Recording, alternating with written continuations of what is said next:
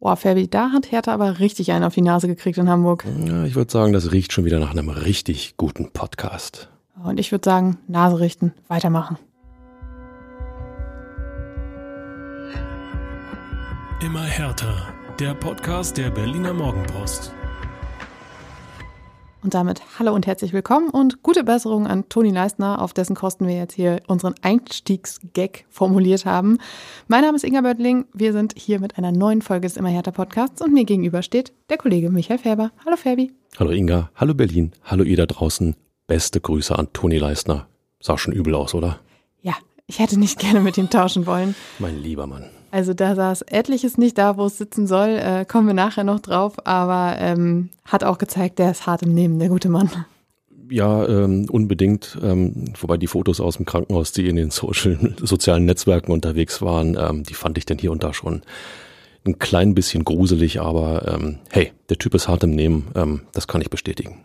Maskenmann vielleicht dann Ma am Masken kommenden Wochenende. Alter Schwede, Maskenmann Toni Leistner. Also ich finde, Toni Leistner ist ja so an sich schon ein wenig ähm, äh, furchteinflößend, wenn er so mit, seinem, mit seiner vollen Mentalität auf dich zurennt und dir erklärt, warum der Schiedsrichter zum Beispiel gerade falsch entschieden hat. Und wenn er jetzt auch noch so eine schwarze Maske auf hätte. Könnte ein Schlüssel sein, oder? Ja, ich glaube auch. Geht was. Wir nehmen jeden, den wir finden können, denn äh, am Wochenende sah das nicht ganz so toll aus. Darüber reden wir, Fabi, über das 0 zu 3 beim Hamburger SV, über durchaus fragwürdige Personalien, über mutmachende Akteure. Eventuell habt ihr jetzt schon einen kleinen Wink bekommen, um wen es sich da handeln könnte. Ähm, wir haben Neues zum Fall Gersbeck, wir haben interessante Aussagen von Präsident Kai Bernstein, wir haben oh, den historisch ersten Auftritt der Hertha-Frauen und ähm, tja, das zweite Heimspiel der Saison vor der Nase. Oh, die Nase.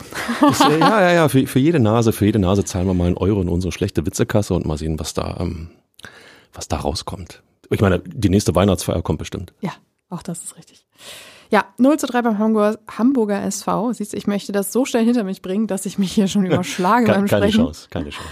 Äh, die Tore 0 zu 1 in der äh, 38. Minute durch Jatta, 0 zu 2 durch Bennis in der 45. plus 4 per Elfmeter und Glatzel noch in der 82. Und äh, Fabi, du hast dir das Spiel angeguckt. Ich würde sagen, damit war Hertha noch ganz gut bedient, oder?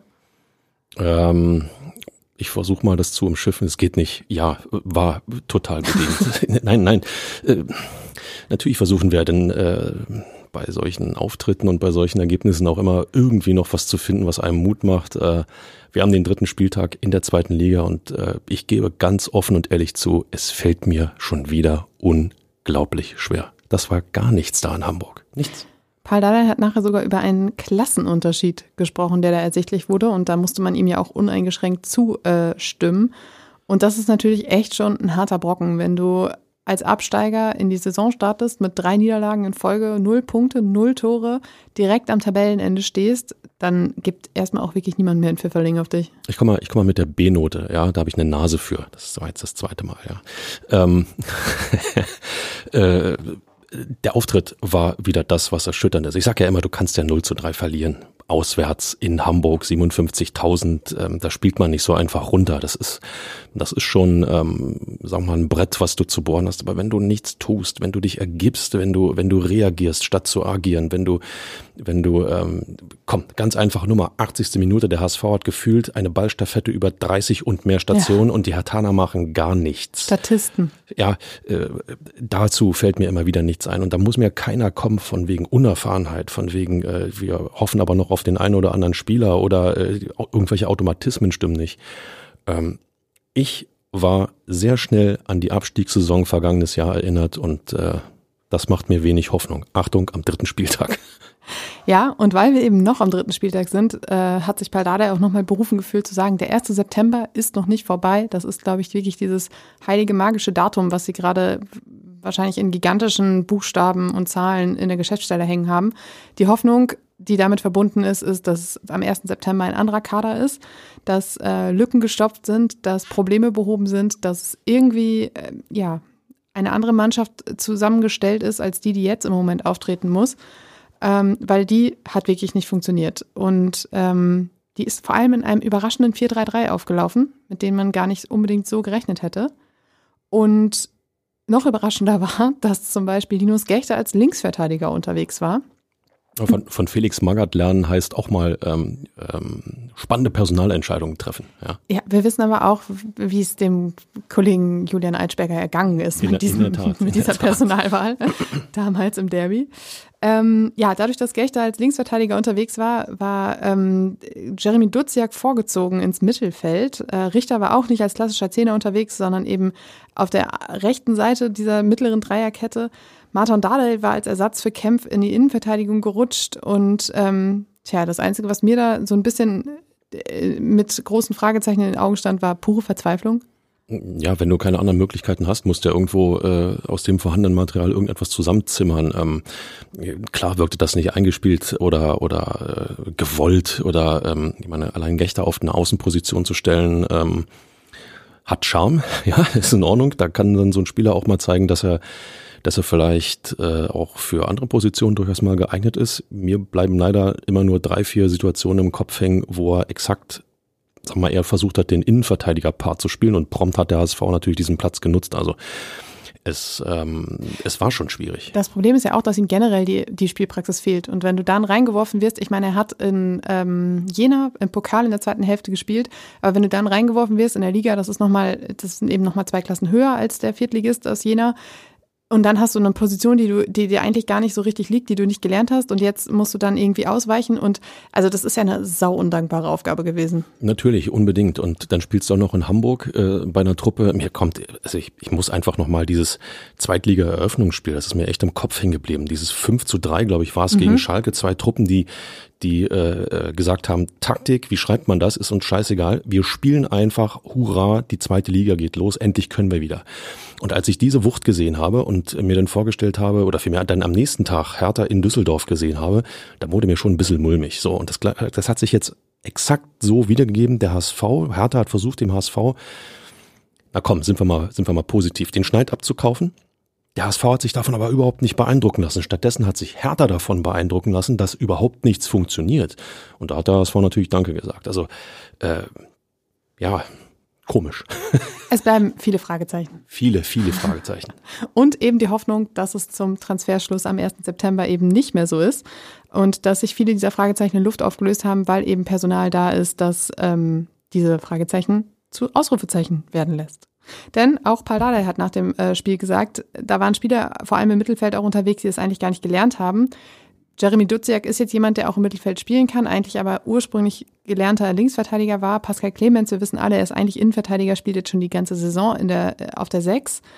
Das sind ja Notlösungen eben, die bislang ganz gut funktioniert haben, zumindest in den ersten beiden Spielen, wo man da nur ein Gegentor kassiert hat, jetzt waren es drei. Und ähm, ja, ich habe es vorhin schon gesagt, es hätte eben auch noch höher ausfallen können. Danke VAR, danke äh, ähm, Schiedsrichterteam, dass dann äh, ein Handspiel erkannt wurde vor einem Elfmeter, ähm, dass äh, in der einen Situation ähm, die äh, Abseitsstellung noch erkannt wurde, ähm, dass es ein richtiges Debakel werden können. Ja, aber gefühlt war es ja eins. Ähm, du bist am dritten Spieltag, du hängst da unten schon wieder drin in der zweiten Liga und jetzt schaffst du es im dritten Spiel nicht mal ein Tor zu erzielen ich gehe noch gar nicht mal davon aus, dass du irgendwie zu Null spielst oder ja, aber äh, du bringst ja nichts mit, was was ähm, dein Selbstvertrauen stärkt. Leistner stand nach dem Spiel, hat gesagt, wir haben, ich habe gehofft und gedacht, dass wir nach dem Jena-Spiel ähm, äh, diese Erfolgsmomente hatten, die uns jetzt weiterbringen und ähm, Davon war nichts zu sehen, gar nichts. Und das liegt nicht nur am HSV, es bleibt ein Kopfproblem, es bleibt ein Problem dieser Hertha-Mannschaft, äh, sagen wir mal, diese kleinen Siege, von denen immer gesprochen wird, die wirklich so einzupreisen, dass man als Mannschaft einen Schritt nach vorn gehen kann. Ja, es, kleine Siege werden ja schon ja, ja, ja, aber, aber, aber so ist es, so ist es doch. Du gewinnst einen Zweikampf auf dem Feld. Und das muss dir doch Auftrieb geben. Das muss deinem Nebenmann zeigen, wow, wenn wir uns wehren, äh, dann können wir ja vielleicht doch schaffen, dass uns der Gegner nicht permanent irgendwie den Ball vors Tor schlägt. Und das war zu wenig da. Wusstest du eigentlich, dass es unfassbar schwierig ist, einen klaren Gedanken zu fassen, wenn man einen gigantischen Bremsenstich am Bein hat und der die ganze Zeit juckt? ähm, ja, das kann, das kann ich nachvollziehen. Ich hatte tatsächlich einen am linken Ellenbogen und äh, war noch äh, mit dem äh, Rad in Italien unterwegs und dachte so praktisch alle fünf Minuten, bitte Arm abhacken, so geht's nicht weiter. Bei mir ist in der linken Kniekehle und äh, ich kann, konnte in den letzten zwei Minuten an nichts anderes denken, weil es juckt. Aber gut. Wir schweifen ab. Das, das nur zu den äußeren Umständen, unter denen wir diesen Podcast hier aufnehmen. Ja. Ähm, was ich noch erzählen wollte, ähm, Hertha ist zwar vielleicht der einzige Absteiger, dem sowas passiert ist. Drei Niederlagen direkt zum Anfang in, den, in die Zweitligasaison, aber nicht die einzige Mannschaft. Ich habe mal geguckt, selbst in der letzten Saison brauchten, ich glaube, Bielefeld und Braunschweig waren es bis zum fünften Spieltag, um den ersten Punkt zu sammeln. Also man ist da noch in ganz guter Gesellschaft, falls das jetzt irgendwie tröstend sein sollte. Ja, es, es geht ja auch um die Einführung der eingleisigen zweiten Liga. Ja, die wurde ja erstmals 1981 eingeführt. Insofern äh, gab es bestimmt noch andere Truppen. Also 100 Pro. Ähm, lass uns mal lieber noch mal über ein paar Personalien sprechen. Und zwar ähm, mit dem äh, Adjektiv fragwürdig davor. Ähm, zum einen wäre da Suat Serda. Wer? Ja, genau der. ähm, in Jena völlig überraschend in der Startelf, wie Phoenix aus der Asche. In Hamburg nicht von der Partie. Angeblich wegen muskulärer Probleme nicht im Kader. Dann kam ein, zwei Tage später die Nachricht, dass er sich in fortgeschrittenen Gesprächen mit Hellas Verona befinden soll. Kurz zur Erinnerung, der Verein, bei dem Dio Seefolk in der vergangenen Rückrunde ausgeliehen war und ich glaube eine halbe Stunde gespielt hat. Ähm, auch bei Suat Serda soll es um eine Laie gehen. Am Montag hat er beim Training gefehlt. Offizielle Ansage, wie ich gelesen habe, Gespräche mit einem anderen Verein. Jetzt ist natürlich die Frage, war er wirklich angeschlagen? War das schon äh, ein ein, ein kleiner Vorgeschmack auf, da, auf den Wechsel, auf das, was da kommt, weil er eben in Gesprächen war. Klar, wir kennen das jetzt auch von Dodi Luke Bacchio. Der trainiert nicht mit, der spielt nicht mit, um sich eben nicht zu verletzen, weil er verkauft werden soll. Bei Serda war es aber eben anders. Er hat die ganze Zeit äh, trainiert, hatte dann aber immer noch die Nachwehen seiner Wunde am Bein. Dann hat er grünes Licht gegeben, wollte wieder spielen durfte spielen, hat das Vertrauen bekommen. Paul Dardai hat wirklich mehrfach gesagt, wie wichtig da auch für die Mannschaft ist und sein kann und dass er, dass sie so einen Spieler wie ihn auch einfach nicht haben. Jetzt fehlte er, das bringt natürlich auch irgendwie Unruhe rein, du musst wieder reagieren. Sollte es jetzt wirklich um schon Gespräche mit einem anderen Verein gegangen sein, hätte man das auch einfach direkt kommunizieren können, weil für die Mannschaft ist es nicht einfach, das immer aufzufangen. Ja, kommunikativ ähm, sicherlich ausbaufähig. Äh glaube ich, sagst du immer, ist die, ja. Vok die, Vokabel, die du immer verwendest, ähm, maximal unglücklich, äh, dass das, ähm, du hast das angeschnitten, gang und gäbe ist, wenn ein Spieler in Verhandlungen mit einem anderen Verein ist, wo man sich eine gewisse Ablösesumme erhofft und Hertha tut das bei Serda, ähm, dann spielt er nicht und äh, es gibt ähm, ja dann auch immer wieder Statements von Trainern oder Clubverantwortlichen, die sagen, er hat eine Blessur oder hat nicht gut trainiert oder oder oder. Es sind eben diese Ausflüchte, um nicht äh, irgendetwas ähm, ja nach oben schwappen zu lassen, was gar nicht nach oben schwappen soll. Nun leben wir im 21. Äh, Jahrhundert mit äh, Social-Media-Aktivitäten und äh, Internet ohne Ende, wo so eine Dinge ähm, schwuppdiwupp plötzlich doch nach oben ploppen. Also ähm, ich weiß nicht, ob Dardai und Co. das irgendwo eingepreist haben. In jedem Fall wirkt es unglücklich, in Jena zu spielen und jetzt wegen angeblicher Verhandlungen mit Hellas Verona eben nicht zu spielen. Die Frage ist, ähm, waren die Gespräche auch schon am Freitag dabei? Hatte man vor dem Pokalspiel gegen Jena, äh, gab es diese Gespräche noch nicht?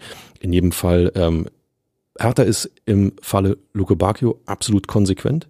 Ich glaube auch, dass Luke Bacchio dieser Mannschaft unfassbar gut tun würde, dieser, dieser ähm, ich möchte nicht Trümmertruppe sagen, aber das, was man in Hamburg gesehen hat, war schwierig. Ich glaube, er würde der Mannschaft nur gut tun, wenn er sich auch voll für dieses ja, natürlich. Dings committen würde. Es geht, nein, nein, das ist völlig klar. Das ist völlig klar. Es geht nur um die Leistung, die er zu, äh, oder die, die Qualität, die er äh, zu leisten imstande ist. Nur darum geht's mir jetzt mal. Das ist eine the rein theoretische Nummer. Ähm, genauso würde Serda dieser Mannschaft im Mittelfeld auch unfassbar helfen. Aber bei Luke Bacchio ist Hertha konsequent, bei Serda nicht. Und das verstehe ich nicht. Ich finde es generell halt einfach schwierig, ähm, weil man daran halt merkt, dass dann doch etliche Spieler da sind, die eben nicht voll dahinter stehen, weil sie eventuell noch kurz vor dem Absprung sind, weil sie noch darauf hoffen zu wechseln. Das ist bei Marco Richter nichts anderes. Ähm, auch der fehlte am Montag beim Training. Offizielles Wording, muskuläre Probleme. Jetzt können wir uns auch alle überlegen, was, was das vielleicht bedeuten könnte. Auch da, er hat kein Hehl daraus gemacht, dass er noch wechseln möchte. Er hat sich in den ersten Wochen nicht zu Hertha bekannt.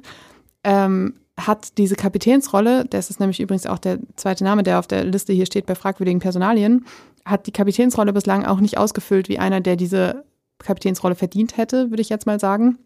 Denn er ist nicht vorangegangen, er ist eher ein bisschen eigensinnig unterwegs, zu wenig effizient, zu losgelöst von den, von den Teamkollegen, immer nur darauf aus, vielleicht doch noch einen seiner äh, gefürchteten Distanzschüsse im Tor unterzubringen. Das hat alles wenig von, von Mannschaftsführer.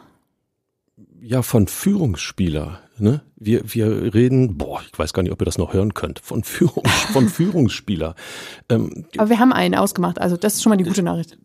Ehrlich? Ja, kommen wir gleich zu. Ja, Hoffnung, Hoffnung. Nein, äh, es ist mir völlig wurscht, ob du noch Wechselgedanken hegst. Du wurdest bestimmt vom Trainer zum Kapitän. Ich glaube, so war es dann auch Ja. bei Hertha. Und ähm, bei allem Respekt, füll die Rolle aus, solange wie du für diesen Verein in dieser Rolle spielst. Das tut Marco Richter nicht und hat in Hamburg noch viel weniger getan, als nicht zu tun. Kein Aufbäumen, kein Wachrütteln, kein Mitreißen, kein Zeichen setzen. Mir ist ein Fernschuss in Erinnerung, der am rechten oberen Eck so ein bisschen vorbeifliegt. Da hat er sich tierisch drüber geärgert. Das war Marco Richter in Hamburg. Das ist gar nichts. Sorry. Das, das ist eben das Problem, wenn du, das ist auch eben das Problem für die anderen Spieler, die diese Mannschaft voranbringen wollen, die auch ein Team bilden wollen. Paldada hat den Teamgeist ja schon die ganze Zeit gelobt, aber das Problem ist, wenn du, ich sag's jetzt mal so krass überzogen, diese faulen Eier da drin hast, die immer noch damit liebäugeln abzuspringen, ist es halt eben auch schwierig, als Mannschaft aufzutreten.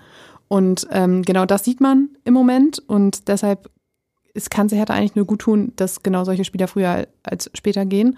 Oder wenn sie sie nicht loswerden, das hat Paldada ja auch zum Beispiel bei Dodi Luke Bacchio gesagt, dann kommen sie zurück, dann kriegen sie erstmal richtig Lack und dann müssen sie sich halt eingliedern. Und das ist, wird eben auch das Spannende sein, ob das funktioniert. Gerade bei Spielern, die ähm, sich selbst gegenüber mit einem gewissen Anspruch kommen, wird das total schwierig werden. Und ich widerspreche Dardai. Da ist kein Teamgeist in der Mannschaft. Das hast du in Hamburg gesehen. Wenn Teamgeist in der Mannschaft ist, dann ist es völlig wurscht, wer mit welchen Wechselgedanken noch irgendwo unterwegs ist. Es zählen in diesem Moment diese 90 Minuten auf dem Platz.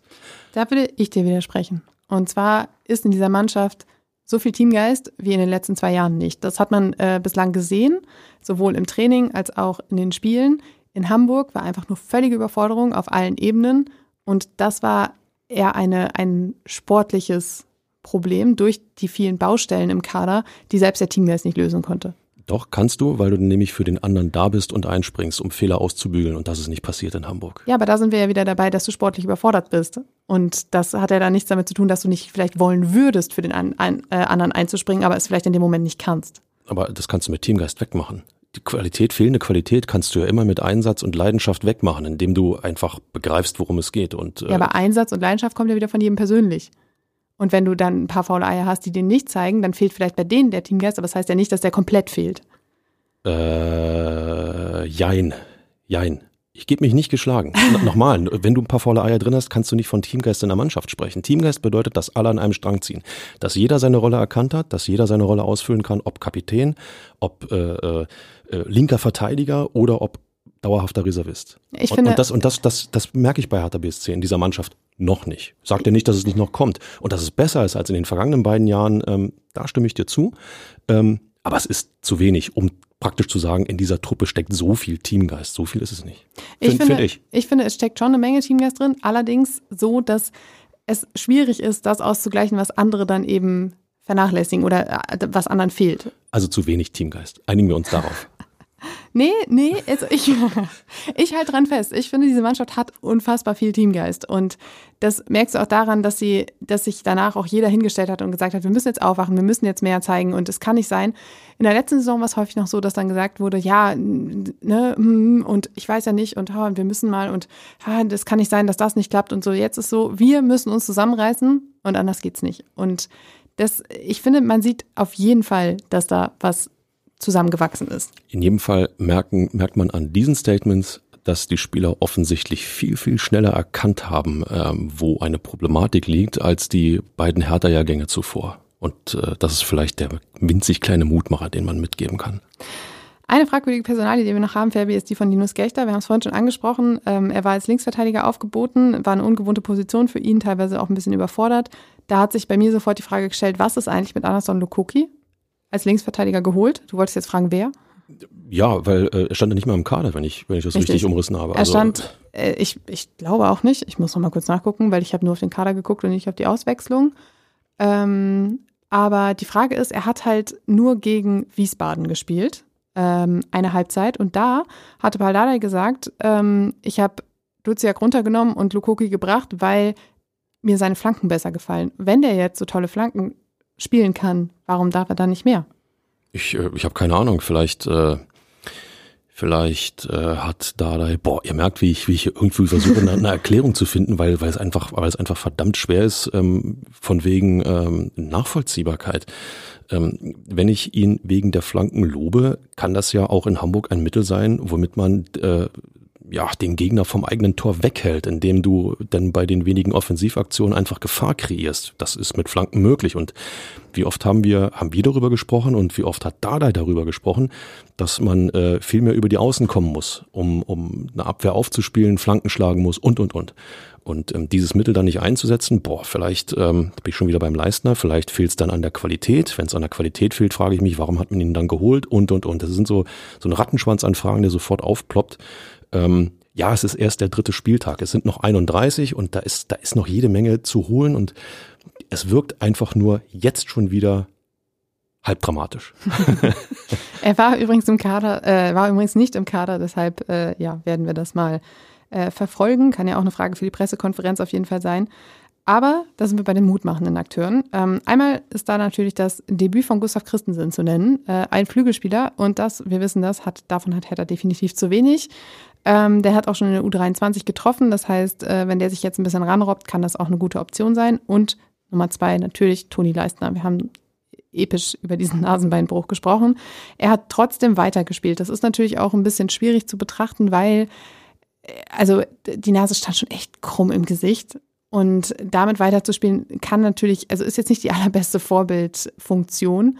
Aber wenn er sagt, er haut sich rein, er will weitermachen, auf keinen Fall ausgewechselt werden, dann musst du das ja auch so nehmen. Und er ist vorangegangen, hat Ausstrahlung gezeigt, Mentalität, Teamgeist. Er war ein Wortführer. Ich hab, erinnere mich an eine Szene mit dem Schiedsrichter, da stand er sofort Nase an Nase, da sind wir schon bei der Nase, meine Güte, ähm, und äh, hat wirklich seine Meinung gegeigt. Und das ist was, in dem Moment habe ich gedacht, wow, das habe ich auch lange nicht gesehen bei Hertha. Ja, genau so ist es. Ich komme noch einmal bitte darauf zurück. bei allem Ehrgeiz, es gibt auch falschen Ehrgeiz. Und ähm, man ist dann in verantwortlicher Position bei einem Fußballclub vielleicht auch aufgefordert, den Spieler davor zu schützen.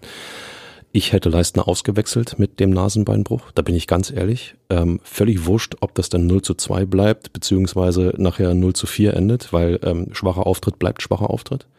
So viel dazu. Und ähm, Leistner war der Einzige, der sich gewehrt hat. Körperlich, verbal, im Auftreten ähm, daran muss die Mannschaft sich äh, erinnern. Das sollte Dada in Endlosschleife nochmal zeigen. Nicht äh, von wegen, guck mal, der holt sich sogar einen Nasenbeinbruch, mhm. das bitte nicht. Aber ähm, allein die Art und Weise, äh, eben nicht ähm, Angriffszüge des Gegners über sich ergehen lassen, eben nicht Schiedsrichterentscheidungen, die ja vielleicht ein bisschen fragwürdig sind, äh, dann zu sehr hinnehmen. Ähm, heißt nicht epische Diskussion, aber das gewisse Maß immer zu dokumentieren.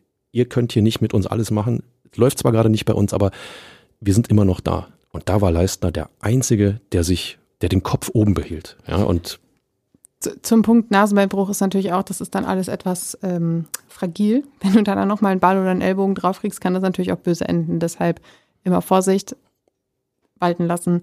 Aber nochmal zu Leistner, manch einer, wie ich in den sozialen Netzwerken vernommen habe, wünscht, wünscht sich ihn schon als Kapitän. Und das ist natürlich fast so ein, so ein Aschenputtel-Ding. Ich meine, am Anfang der Saison noch ähm, Plakat, Leistner verpiss dich aus unserem Verein, jetzt plötzlich der Einzige, der irgendwie zu verstehen scheint, worum es geht. Also es war von Anfang an klar, dass er die Fans nur mit Leistung überzeugen kann dass es so schnell geht, hätte ich jetzt nicht erwartet.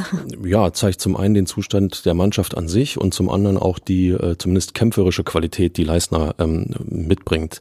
Äh, ich äh, kann mir ja den Mund fusselig reden, ich bin ja nach wie vor der Verfechter, erstmal ankommen, 100 Tage, 10 Spiele, mal gucken, was er kann, mal gucken, was, ähm, was äh, ja tatsächlich möglich ist, wie er sich präsentiert und äh, dann kann man immer noch irgendein ähm, vorschnelles Fazit ziehen, ja, aber ähm, ey, bloß weil er beim Stadtrivalen gespielt hat, zu sagen, hier verpiss dich, sorry, das, das geht nicht. Der Mann bringt ein bisschen Qualität mit für die Defensive. Das hat er jetzt, glaube ich, im vierten Spiel, nee, im ersten war er nicht dabei. Im, im äh, war doch dabei. Siehst du, ich komme schon, ich komme schon richtig ins Taumeln. Also im vierten Spiel gezeigt. Ähm, und daran sollte man ihn messen, ja, dass er jetzt vielleicht eine Maske trägt. Ich hoffe, er fällt nicht aus. Das wäre nun wirklich fatal gegen, gegen Fürth. Aber ähm, mit einer Maske ähm, möchte ich nicht als Stürmer auf ihn zulaufen. ich auch nicht. So, Fabi, wir machen jetzt mal einen Strich unter dieses 0 zu 3. Ähm, ich finde, wir haben uns jetzt 24 Minuten damit Ja, ja, beschäftigt. weg das damit. Reicht, reichen. reicht, weg. Kommen wir zu anderen unschönen Dingen. Ach so, äh, da können wir auch noch weiter. Ne, lassen wir das. Und zwar gibt es Neues zum Fall Marius Gersbeck. Ähm, die Polizei Salzburg hat Anzeige wegen schwerer Körperverletzung gestellt. Der Abschlussbericht wird in dieser Woche erwartet und dann wird entschieden, ob Anklage erhoben wird. Ähm, das Ganze entwickelte sich oder kam jetzt äh, neu heraus, hinzu, was auch immer, weil die Süddeutsche Zeitung ihre Recherchen offengelegt hat und ähm, hat den Tathergang noch einmal dargestellt und das hat sich in großen Teilen dann doch mit dem gedeckt, was auch die Bild veröffentlicht hatte. Die hat dafür ja ziemlich viel ähm, ja, Haue bekommen, vor allen Dingen in Auf die sozialen- Nase. auf die Nase in den sozialen Netzwerken, weil man äh, ihnen eine Hetzkampagne vorwarf. Jetzt hat auch die SZ diese Informationen rausgehauen und äh, ich muss sagen, vieles deckt sich auch mit den Informationen, die ich so gesammelt habe in den letzten Wochen. Und äh, demnach stellt sich der Tathergang folgendermaßen ähm, dar, das wird noch. äh, Marius Gersbeck war auf einem nächtlichen, nicht genehmigten Ausflug unterwegs ähm, und auf der Rückfahrt war mit Fahrrädern, ähm, hatten sie noch zwei übrig, haben dann, die SZ spricht von Zufallsbekanntschaften getroffen und haben diese zwei Fahrräder noch verliehen und eins war plötzlich weg. Das andere war noch da, man ist dann ähm, Richtung Teamhotel gefahren, in der Nähe war ein Wohnhaus, vor dem man dann stehen geblieben ist. Und da ist dann das Opfer aufgetaucht. Ähm, von Gersbeck wurde diesem Opfer dann eben vorgeworfen, das Fahrrad geklaut zu haben. Der wusste aber eigentlich gar nicht, worum es geht. Ähm, und dann hat das Opfer Gersbeck aufgefordert zu gehen und Gersbeck hat zugeschlagen. So. Dann lag das Opfer bewusstlos am Boden. Es wurde noch zweimal zugetreten, dann ist Gersbeck ins Teamhotel geflüchtet. So stellt sich das alles auch nach ähm, Aussage der Polizei wohl dar, immer mit einem Wohl und Soll. Ähm, das Kuriose, was jetzt in dem Be- Bericht der SZ stand, war, dass das Fahrrad wenige Minu Momente nachdem Gersbeck ins Hotel geflüchtet war, plötzlich wieder aufgetaucht sein soll, um die Ecke geradelt kam. Ähm, und damit wäre die Sache dann ja auch irgendwie gefühlt sofort geklärt gewesen. Ähm, vergangene Woche kam außerdem raus, dass es eine außergerichtliche Einigung gab. Ähm, das heißt, zivilrechtliche Ansprüche sind damit abgegolten. Das heißt aber nicht, dass es nicht zu einem Prozess und deshalb auch zu einer Verurteilung kommen kann. Es stehen immer noch drei Jahre Haft im Raum. Ähm, nichtsdestotrotz versucht man bei Hertha eine zweite Chance für Gersbeck zu erwirken. Die wird es aber nur geben, wenn alle Gremien zustimmen. Die Gremien aber sind alle in äh, verschiedener Meinung. Es, geht, es tobt auch so ein kleiner Konflikt, weil die einen sagen, eigentlich hätte es sofort eine Kündigung geben müssen, die anderen sagen, nee, wir wollen und hm. Wir haben ja schon öfter darüber gesprochen. Das Problem sind ja eben auch die Entscheidungen in der Vergangenheit bei anders gelagerten Fällen. Und ähm, jetzt hat man eben diesen Tathergang m, aus mehreren Richtungen bestätigt. Der Polizeiabschlussbericht wird erwartet. Es ist dann, wird dann spannend zu sehen sein, wie man reagiert, wenn genau der vorliegt. Ist das der Berliner Weg? Rehabilitation für Gersbeck? Das stelle ich mal ganz, das, Schwierig. stell- das hänge ich mal ganz hoch. Das hänge ich wirklich mal ganz hoch. Ich bleib weiterhin bei meiner Meinung. Für mich ist Marius Gersbeck nicht mehr haltbar, ähm, denn irgendetwas wird passiert sein und sicherlich nicht so, wie unter der Woche auch zu lesen war, durch eine Ohrfeige, weil durch eine Ohrfeige kriegst du nicht mehrere Brüche im Gesicht. Und ähm, für mich hat das alles nichts mehr mit Vorbildfunktion zu tun. Für äh, mich hat das äh, nichts mit ähm, nichts mit äh, ja sportlicher Misere zu tun. Selbst wenn Hertha so große Probleme im Tor haben sollte, hat oder was auch immer, sie können immer noch einen zweiten erfahrenen Torhüter dazu holen. Ähm, kann das nicht die Ausrede sein? Aus sportlicher Sicht, ja, wenn du mal den Sport als, äh, als erste Fallhöhe nimmst, nicht genehmigter nächtlicher Ausflug im Trainingslager, peng, bist du dein Nummer eins Status schon mal los. Ähm, dann die Nummer, du hast es gesagt, nur von einer Ohrfeige prügelst du nicht jemanden ins Krankenhaus, der dann für Wochen weder vernehmungs- noch arbeitsfähig ist. Ähm, das geht nicht. Vernehmungsfähig war er für zwei Tage nicht, arbeitsfähig war er für genau, mehrere genau, Wochen nicht. genau. Nur um da genau zu bleiben. Absolut, äh, äh, bin ich bei dir. Ähm, so soll es auch sein. Ähm, das tust du nicht mit einer Ohrfeige. So, der nächste Punkt: ähm, Wenn ich jemandem ein Fahrrad verleihe, dann merke ich mir doch sein Gesicht. Dann achte ich doch darauf, wem ich das äh, Fahrrad ge äh, geliehen habe. Es sei denn, ich war nicht mehr dazu in der Lage, das zu erkennen. Punkt, Punkt, Punkt. Und ähm, der nächste Punkt, wenn es um eine außergerichtliche Einigung geht, dann ist das für mich schon immer ein latentes Schuldeingeständnis, weil wenn ich mir nichts vorzuwerfen habe, dann lasse ich es drauf ankommen bis vors Gericht und kann belegen mit Zeugen, dass ich absolut unschuldig in dieser Causa bin. Der Punkt, dass es zu einer außergerichtlichen Einigung kommen soll oder dass man das anstrebt, beweist für mich immer, dass da etwas mehr als ein Fünkchen Wahrheit dran ist. Insofern aus meiner Sicht alles andere als die Kündigung von Gersbeck bei Hertha BSC wäre ein fatales Signal und es würde diesen Berliner Weg total konterkarieren. Sorry. Ich würde das so unterschreiben. Also eine außergerichtliche Einigung soll ja wirklich schon erzielt worden sein. Ähm, das wundert aber ehrlich gesagt auch nicht, weil das äh, dann doch irgendwie immer der gängige Weg ist bei solchen äh, Vorgehensweisen. Aber das Problem ist eben, oder nicht das Problem, sondern der Sachverhalt ist eben so, dass die Polizei ähm, jetzt Anzeige äh, stellt und dass jetzt immer noch entschieden werden kann, dass Anklage erhoben wird. Genau das, genau das ist der Punkt. Und äh, äh, da steht dann auch mal der Hertha-Präsident ein bisschen äh, im Wind, beziehungsweise zu seinem Wort, äh, auch was das Thema Glaubwürdigkeit angeht. Ähm, er selbst hat ja diese, diese ähm, schlechte Kultur bei Hertha BSC, äh, äh, ich war auf der Mitgliederversammlung, äh, Mitgliederversammlung dabei, ähm, äh, moniert und, und an den Pranger gestellt und hat für eine bessere Umgangskultur gesprochen. Ähm, insofern Gersbeck jetzt zu schützen mit Mann und Maus, was er ja offensichtlich tut, so ist zumindest mein Eindruck, ähm, konterkariert auch das, was er auf der Mitgliederversammlung den Mitgliedern, den Menschen, die ihn gewählt haben in dieses Amt, gesagt hat. Ähm, Finde ich total schwierig und ähm, äh, ich bin gespannt, wie das, wie das endet. Aber alles das, was bislang passiert ist, hat dem Image von Hertha BSC komplett geschadet. Absolut. Und ähm, die Vorstellung, dass da eventuell ja dann sogar ein vorbestrafter Torhüter im Tor stehen könnte, wird dem Image auch nicht weiter zuträglich sein. Nee, beim besten Willen nicht. ja, äh, so viel dazu. Ich sage es wahrscheinlich jede Woche, aber das wird uns weiter beschäftigen. Ähm, und wir werden sehen, was dabei herauskommt. Ähm, es gab aber noch mehr diese Woche. Und zwar gab es den ersten Auftritt der Hertha-Frauen um jetzt mal wieder über etwas Positives zu sprechen. Ähm, am Sonntag stand das erste Regionalligaspiel gegen den ersten FC Union auf dem Plan und es war die Saisoneröffnung und das Ganze ging 1 zu 6 aus, womit wir wieder bei weniger positiven Dingen sind. Äh, aber, um wieder zu den positiven Dingen zu kommen, es gab äh, den Blitzstart mit einem Tor von Svenja Pog. In der vierten Minute, es war das erste Tor der Geschichte der Hertha-Frauen, ausgerechnet gegen den Stadtrivalen. Also besser hätte die Geschichte der Hertha-Frauen ja nicht starten können. Ja, sehe ich genauso. Äh, vergesst das Ergebnis, es spielt überhaupt keine Rolle. Ich meine, du hast da eine ähm, äh, nicht falsch verstehen und mit wirklich höchstem Respekt geäußert. Du hast da eine etwas bessere Mädchenmannschaft, die gegen eine, eine äh, total ambitionierte, aufstiegswillige, aufgerüstete Frauenmannschaft Fußball spielen soll.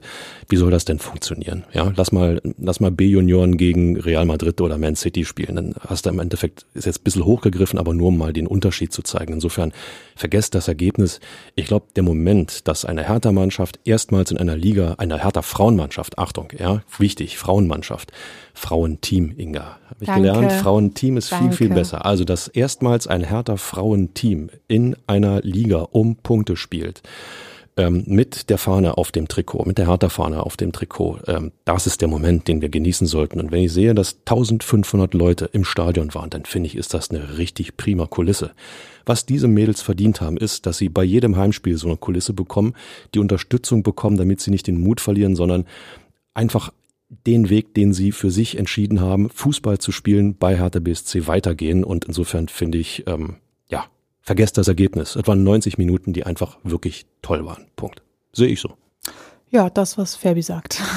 Ja, nein, nein, nein, ist doch so. ja, meine, wenn, ja, wenn Menschen, ich, ich unterschreib's. Also wenn, alles gut. Wenn, wenn, wenn, wenn Menschen sich, sich äh, äh, für etwas entschieden haben und, und dem mit Leidenschaft nachgehen und gerade im Sport äh, versuchen, äh, äh, sich zu verbessern, äh, diese Leidenschaft auf den Rasen bringen, ja, natürlich würde ich lieber gewinnen. Aber wenn ich verliere und ich sehe, das wird jeder, der die Männer von Hertha BSC, die Profis unterstützt, wird das unterschreiben.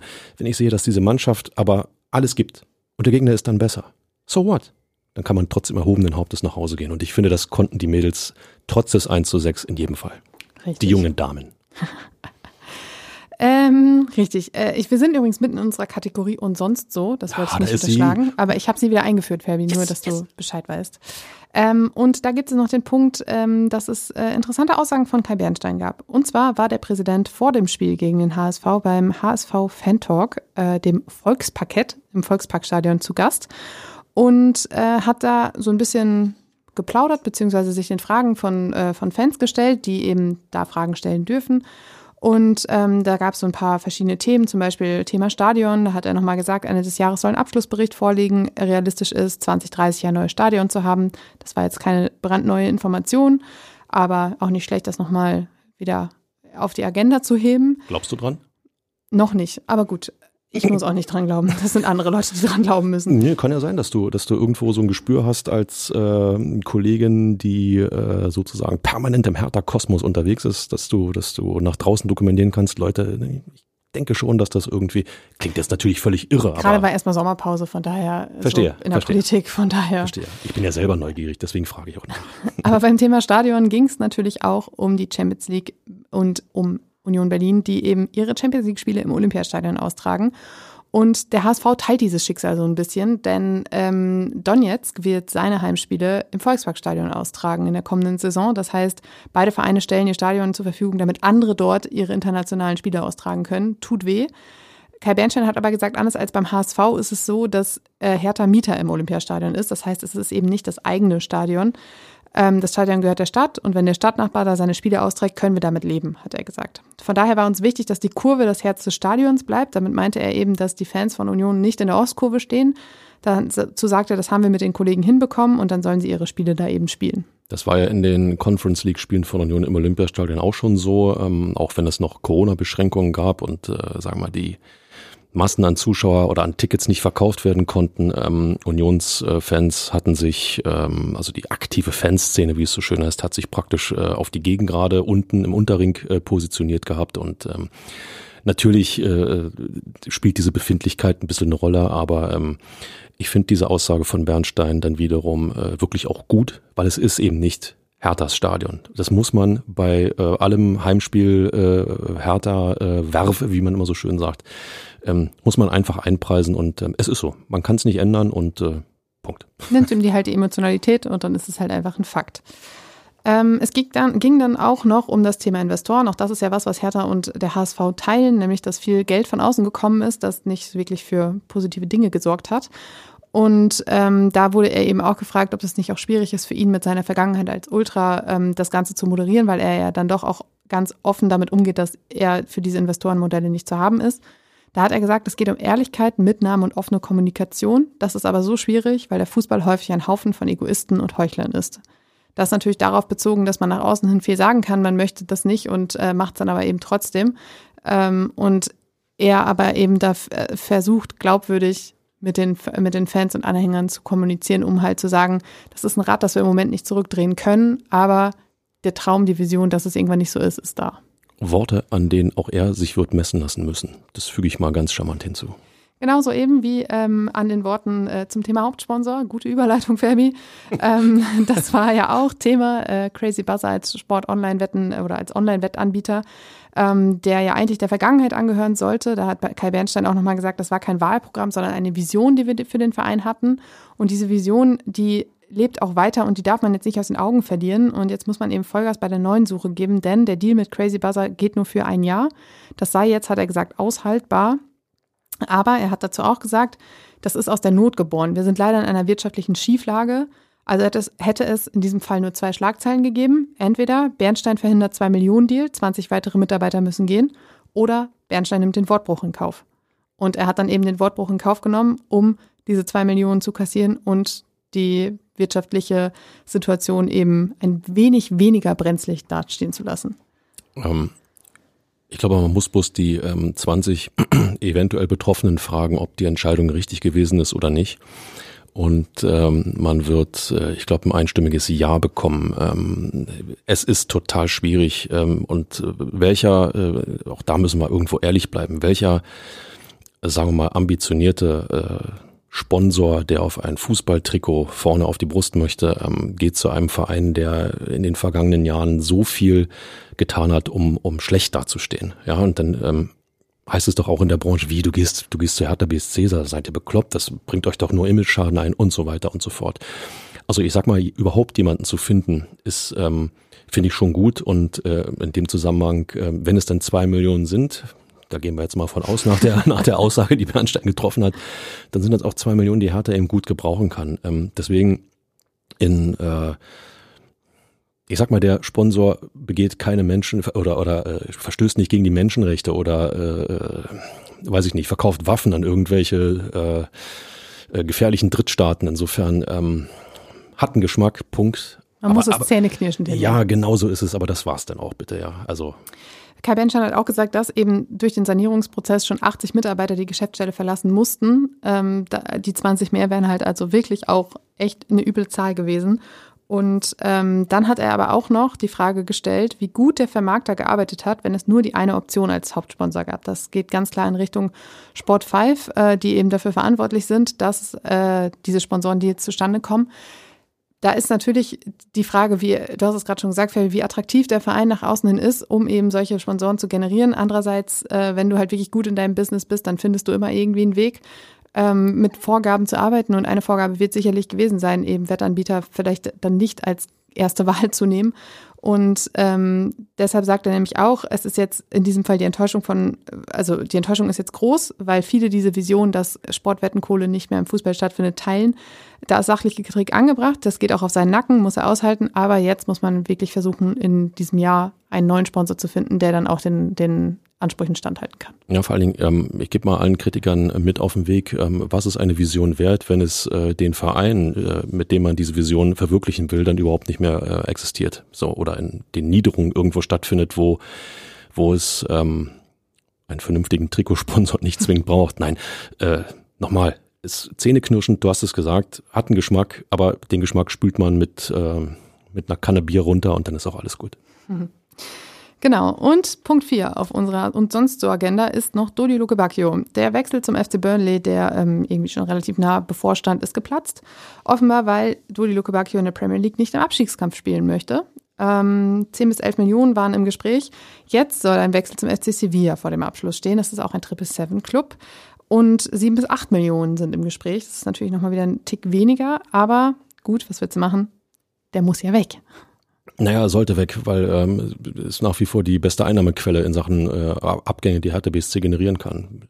Korrigiere mich, wenn ich falsch liege. Nein, nein, er sollte vor allen Dingen auch weg, damit die anderen Dominosteine auffallen können und vielleicht dann mal so jemand wie Diego Demme nach Berlin kommen kann, genau, der genau, schon seit Wochen möchte, aber das Paket eben finanziell noch nicht zu stemmen ist, weil man diese Einnahmen nicht hat. Das ist, das ist ähm, dann sozusagen die, die nächste Ebene. Ähm, ich fand bemerkenswert, ähm, das habe ich, äh, als ich das äh, Hertha-Spiel in Hamburg äh, auf Sky verfolgt habe, ähm, dass äh, auch Bernstein offensichtlich kundgetan hat, dass Luke Bacchio nicht nach Burnley wollte, weil er Premier League Abstiegskampf, nö, das möchte er nicht. Ähm, kannst du jetzt sagen, äh, okay, hat er noch alle Latten am Zaun, weil bei Hertha wird er nicht, der soll in jedem Fall weggehen. Andererseits äh, zeigt das aber auch, wie, wie ähm, ja, ich muss es so sagen, wie schwach Herthas Führungsetage dann tatsächlich ist, so abhängig zu sein von sagen wir auch der Entscheidung eines Spielers, anstatt ihm unmissverständlich klar zu machen, Kollege, du gehst jetzt dahin aus den und den Gründen. Das, also, ja. Das hat Herthas aktuelle Führungsetage allerdings nicht exklusiv, denn auch in Natürlich den vergangenen nicht. Jahren war es schon unfassbar äh, schwer, Spieler wie Christoph Piontek oder Oma Alderete loszubekommen, weil auch die immer wieder gesagt haben, nee, den, nee, nee zu dem Verein würde ich jetzt eigentlich nicht. Nee, ich sehe mich eigentlich eher dann da oder ich sehe mich eher da. Da lagen aber keine entsprechenden Angebote vor, deshalb haben sich diese Verkäufe ja auch so gezogen. Völlig richtig. Ähm, das ist kein Alleinstellungsmerkmal, das ist auch kein Alleinstellungsmerkmal von Hertha BSC. Das zieht sich bei anderen Vereinen genauso durch ähm, dass du dir, ähm, ja komm, ich sag's, von einem Spieler so auf der Nase rumtanzen lassen musst. Nase. Ähm, Nase, das wollte ich ja bloß zum Ausdruck bringen. Nein, ich finde es ich find's problematisch und ähm, ich bin ganz ehrlich, ich hoffe, dass er bald weg ist. Aus allen Gründen. Ja. Aus allen Gründen. Ja, er wird auf jeden Fall nicht beim Heimspiel gegen Kräuter Fürth am Sonnabend mit von der Partie sein, denn er stand ja noch gar nicht im Kader dieses Jahr, äh, diese Saison. Und ähm, tja, das ist aber nun mal das, was jetzt als nächstes ansteht. Ähm, 13 Uhr Olympiastadion, ähm, die Bilanz, Ferbi. Elf, du elf Duelle, sechs Siege, ein Remis, vier Niederlagen. Sag es. Und oh, no, sie ist ja positiv, die, die Bilanz, da sage ich das ja nicht. Aber man kann auch eine positive Bilanz. Ja, das stimmt, aber, aber erstmal ist sie positiv, das haben wir nicht so häufig. Das sollten wir kurz sacken lassen und genießen.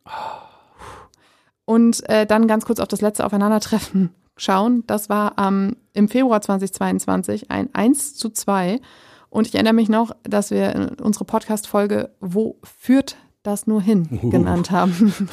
Ohne Worte. Ähm, Fürth war damals in der Bundesliga. Das äh, hat man auch ganz schnell vergessen wieder, ne? Ja, es führte dann am Ende in die Relegation. Also, oh. guck mal, da schließt sich der Kreis in die Relegation gegen den HSV. War es eine Folge. Ähm, ja, führt es jedenfalls mit einem Sieg, ein 5 zu 0 gegen den SC Paderborn, einem Remis, ein 0 zu 0 gegen St. Pauli und einer Niederlage, 1 zu 2 gegen Kiel, äh, in die Saison gestartet, steht auf Platz 8, oberes Mittelfeld. Ähm, Tja, und Hertha eben mit null Punkten am Tabellenende. Das heißt, die Favoritenrolle ist klar verteilt. Und was mich ein wenig schockiert zurückgelassen hat, war ein Blick in den Ticketshop von Hertha BSC und die vielen, vielen Karten, die noch zu haben sind. Weil wir standen hier nämlich mal und, oder in einer, einer Folge hast du gesagt, ja, die Hütte wird immer voll sein und der, ne, die Begeisterung ist groß. Und jetzt gucke ich mir das an und denke so, Samstag, 13 Uhr, 20.000 Fans gegen. Ich, äh, du weißt, äh, du hast sehr oft recht, liebe Inga. In dem Fall korrigiere ich dich nur ungern. Ich habe gesagt, sie wird nicht Lehrer sein. Aber auch damit hast du dann kein, äh, äh, nicht recht. Ich setze natürlich noch darauf, dass die paar Tage noch ausreichen, um noch ein bisschen mehr Karten äh, sozusagen zu generieren. Meinst du, Diego Demme könnte noch so eine richtige Euphorie auslösen? Zack, 10.000 mehr im Stadion.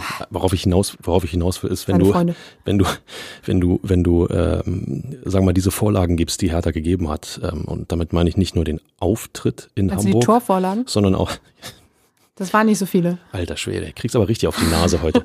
ähm, Nase.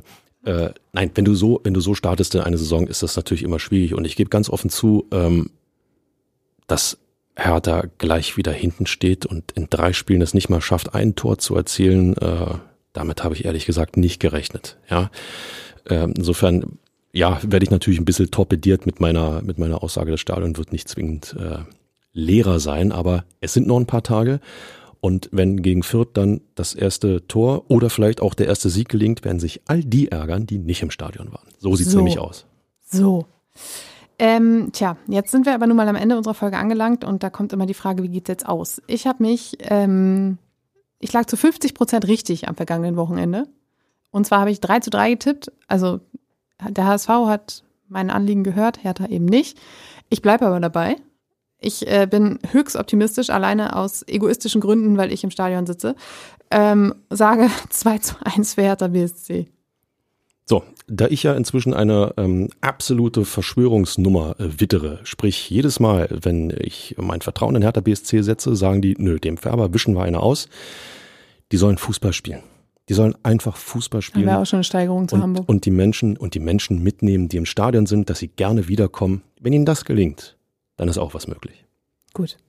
Dann äh, bleiben wir dabei. Wir werden uns das anschauen und äh, am 27. August besprechen. Dann äh, die neue Folge schon am Sonntag. Und ähm, bis dahin würde ich sagen, bedanken wir uns bei euch fürs Zuhören, wünschen euch eine gute Woche und ja. Und fallt nicht auf die Nase. So, damit wir wenigstens die 10 Euro für die schlechte Witzekasse vollkriegen. Träumchen, ein schönes Schlusswort. Bis nächste Woche.